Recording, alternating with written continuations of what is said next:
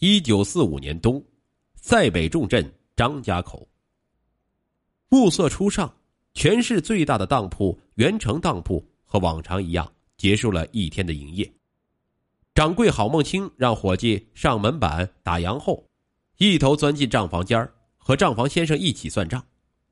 张家口解放伊始，人民政府还来不及在短时间内改变因受日伪长期压榨而极度贫困的市民的物质生活，许多人为了养家糊口，便将日伪败退时所获取的各种物资送往当铺，点钱买粮，因此这一阵儿元成当铺的生意。特别好，账房间每天晚上都要忙到九点多钟。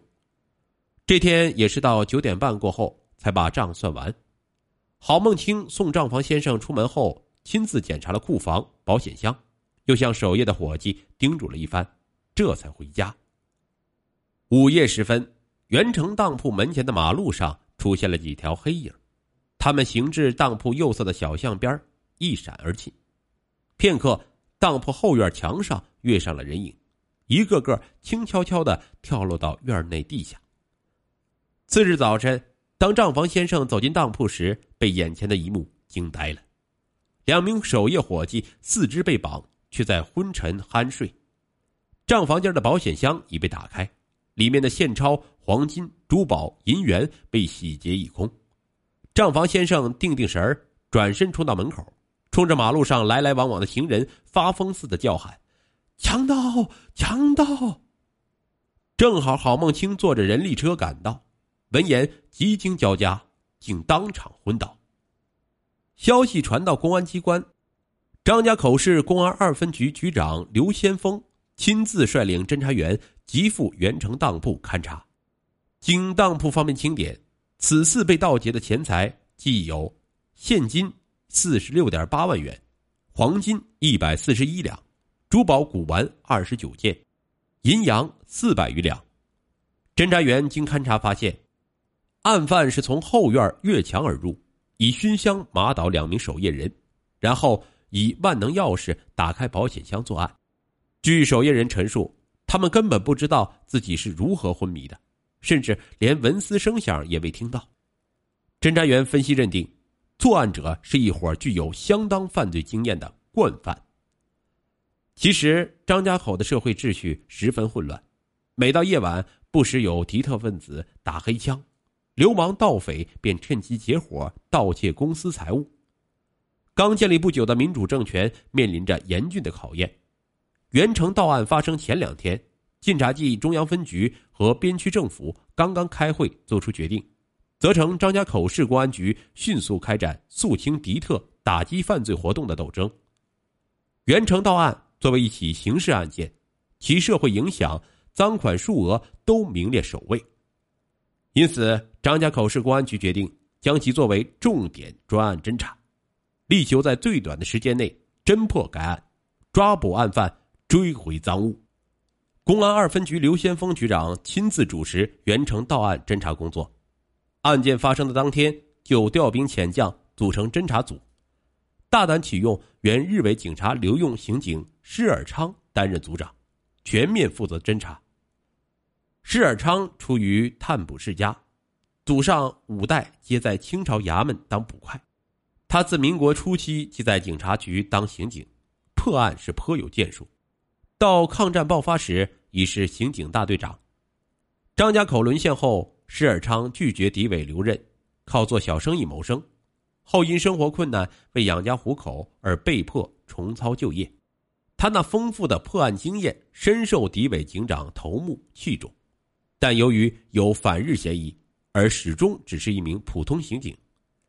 张家口解放后，中共接管警察局的干部第一个圈定的留用人员就是施尔昌，为此他感激不已。这次担任侦查组长。当即表示一周内破案。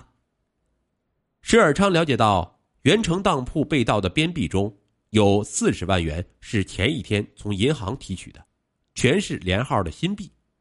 他判断，案犯得手后一定会先把边币抛出来，因为这帮家伙根本不相信民主政权能够巩固，生怕这些现金会过期作废，而连号的新币只要出现在市面上，一定会发现的，这将成为一条很有价值的线索。施尔昌的这个观点得到了侦查组全体成员的赞同，大家决定分头联系有关店铺和银行布控。第三天，从全市最大的酒店太行山酒楼传来消息，被盗新编币中几张连号钞票露面。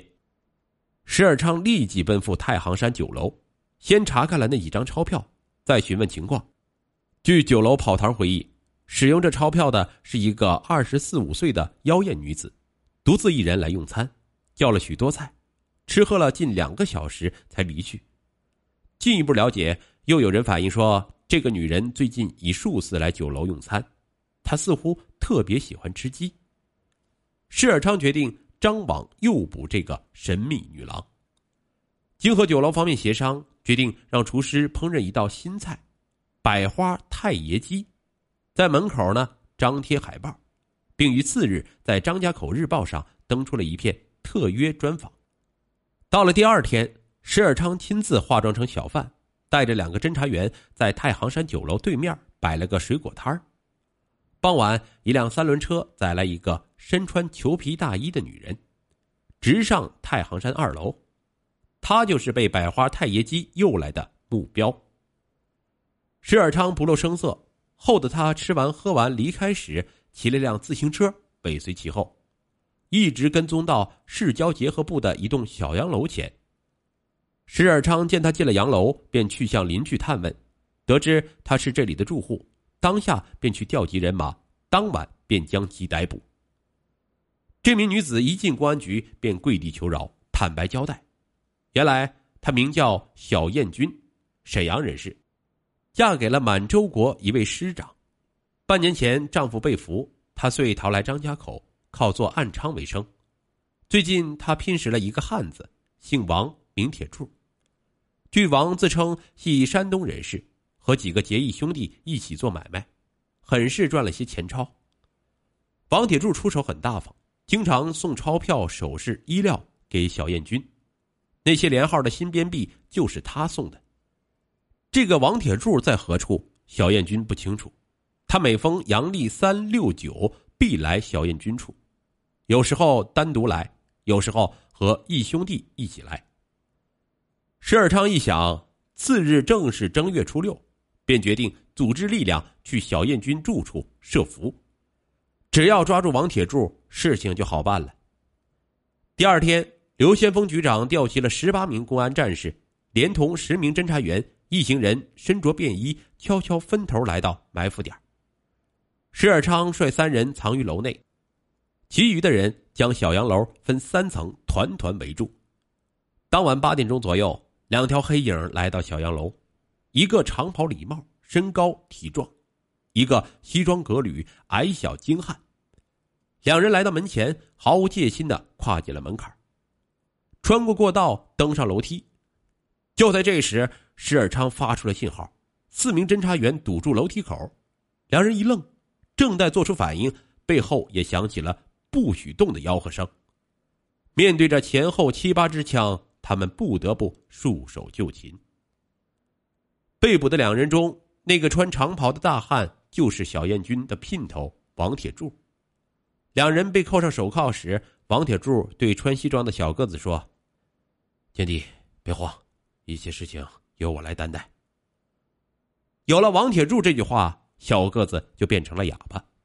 在审讯室里，面对侦查员的询问，他不是装疯卖傻，就是哼哼哈哈，百问不答。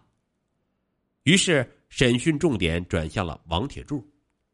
殊不料，王铁柱的气焰极为的嚣张。他被押进审讯室后，一双牛眼凶光溢露，盯着侦查员望了片刻，突然蹲了个马步。运气发功，一声怒吼，竟把戴在腕部的手铐给挣断了。侦查员大惊，拔出手枪对准王铁柱的下肢，准备开枪。